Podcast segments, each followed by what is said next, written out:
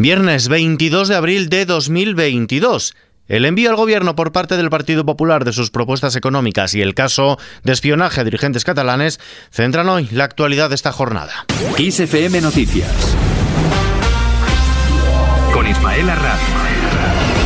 El Partido Popular pide a Sánchez que aparque la soberbia. El coordinador general del Partido Popular, Elías Bendodo, ha asegurado que el plan económico que han hecho llegar este viernes a Moncloa no es una propuesta ideológica, sino lógica que el presidente del gobierno, Pedro Sánchez, debería tener en cuenta, dicen, si se aparta de la soberbia y se tiene en cuenta a las familias. Por otro lado, el vicesecretario de Economía del Partido Popular ha sido el encargado de presentar este plan económico enviado por Génova al gobierno. Escuchamos a Juan Bravo.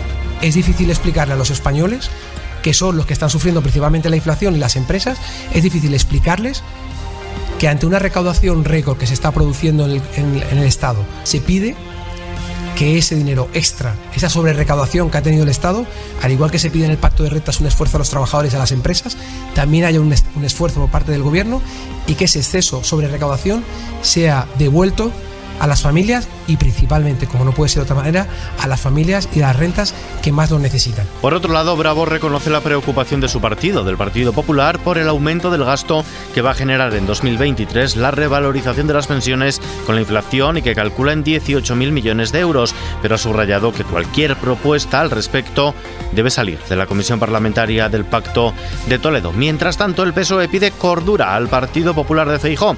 El portavoz de los socialistas en el Congreso, Héctor Gómez, ha reclamado cordura al principal partido de la oposición para que no se oponga a las medidas impulsadas por el gobierno para garantizar la cobertura social a la población más vulnerable. Gómez ha pedido también al nuevo presidente de los populares, Alberto Núñez Feijóo, que devuelva el sentido de Estado al principal partido de la oposición al que los socialistas no ven a la altura de las circunstancias.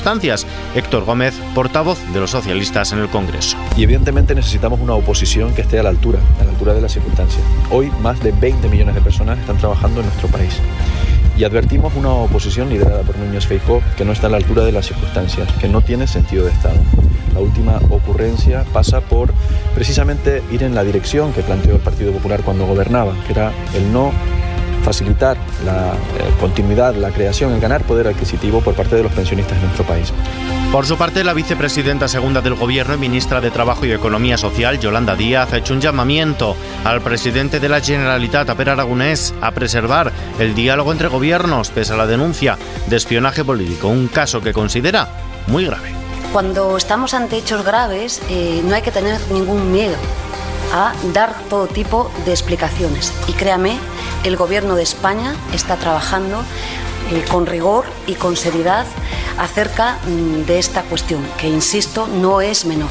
Sobre el nuevo envío de armas a Ucrania, división en el seno de Unidas Podemos. La vicepresidenta segunda y ministra de Trabajo, Yolanda Díaz, ha apoyado el envío de más armas a Ucrania, ya que dice que cuando un país es agredido ilegítimamente tiene derecho a defenderse.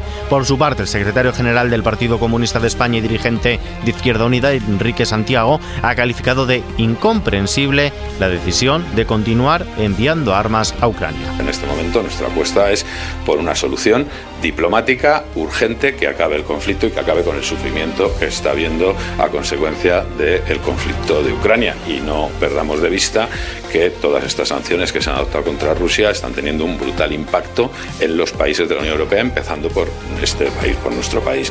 Con lo cual es una situación donde, desde luego, lo que hace falta es acabar ya la guerra. Declaraciones un día después de que el presidente del gobierno, Pedro Sánchez, anunciase desde Kiev el envío de un barco español con más material militar para el ejército ucraniano. Una visita que ha servido además también para la reapertura hoy de la Embajada de España en la capital de Ucrania, ha permanecido cerrada casi dos meses desde el pasado 25 de febrero, justo después del inicio de la invasión rusa. La delegación consular, encabezada por la embajadora de España en Ucrania, Silvia Cortés, ha encabezado un acto marcado por el izado de la bandera española en el edificio. Mientras tanto, la guerra en Ucrania está dejando evidencias cada vez mayores de crímenes de guerra. Así lo denuncia la Oficina de Naciones Unidas para los Derechos Humanos cuya principal responsable, Michelle Bachelet, ha dado por hecho que las tropas rusas han perpetrado ejecuciones sumarias de civiles en zonas como Bucha, a las afueras de Kiev. Las Fuerzas Armadas rusas, por su parte, destacan que la segunda parte de su operación especial en Ucrania tiene como objetivo hacerse con el control total del sur del país y la región del Donbass, así como ganar acceso a la región moldava de Transnistria. De vuelta a casa, los Reyes entregan el premio Cervantes. Durante el discurso de entrega, Felipe VI ha reconocido a Cristina Peri Rossi como la voz en defensa de los vulnerables. Pone en valor que haya sido capaz de ensanchar el patrimonio del imaginario a una y otra orilla del océano. Al hacer la entrega del premio Cervantes, reconocemos a quien considera la escritura su casa, a quien concibe escribir como un acto completo, sufrir, gozar, usar la inteligencia, la sensibilidad y la imaginación. La ceremonia de este viernes, un día adelantado a la fecha habitual, se celebra después de dos años de actos privados con los galardonados debido a la pandemia. No obstante, esta edición ha estado marcada por la ausencia de la propia galardonada, Cristina Peri Rossi, y el premio ha sido recogido en su lugar por la actriz Cecilia Roth, que ha leído el discurso escrito en pluma de la galardonada. El futuro es la sombra del pasado en los rojos rescoldos de un fuego venido de lejos. No se sabe de dónde. Así finalizado este emotivo discurso.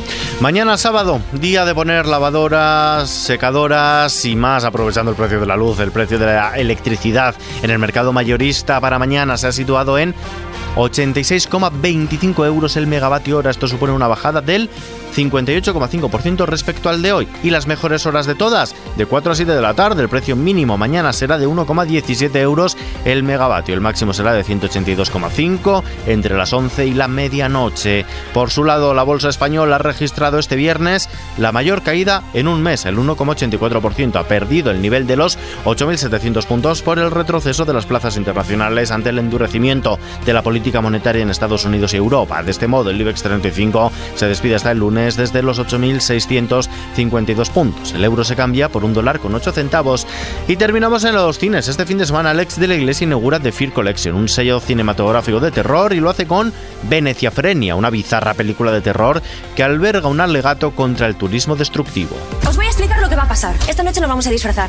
Luego vamos a salir a tomarnos unos tequilas. Y luego vamos a bailar hasta que nos tengan que llevar en brazos a la cama. Una película de Alex de la Iglesia. ¡Venecia!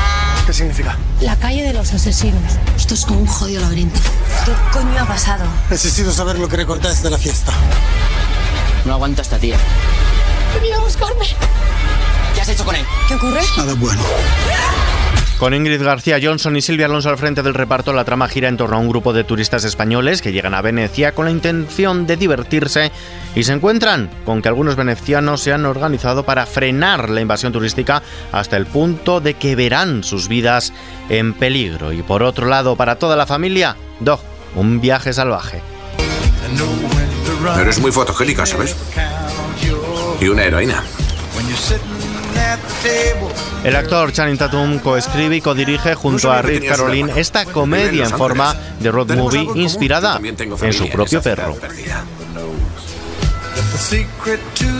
¿Sabes qué? Haremos un trato. Si no vuelves a ponerte en plan psicópata en el viaje y ganamos tiempo, iremos a verle. Los trailers, como siempre, en nuestra web xfm.es, información actualizada en los boletines horarios de XFM y ampliada aquí en nuestro podcast XFM Noticias. Buen fin de semana.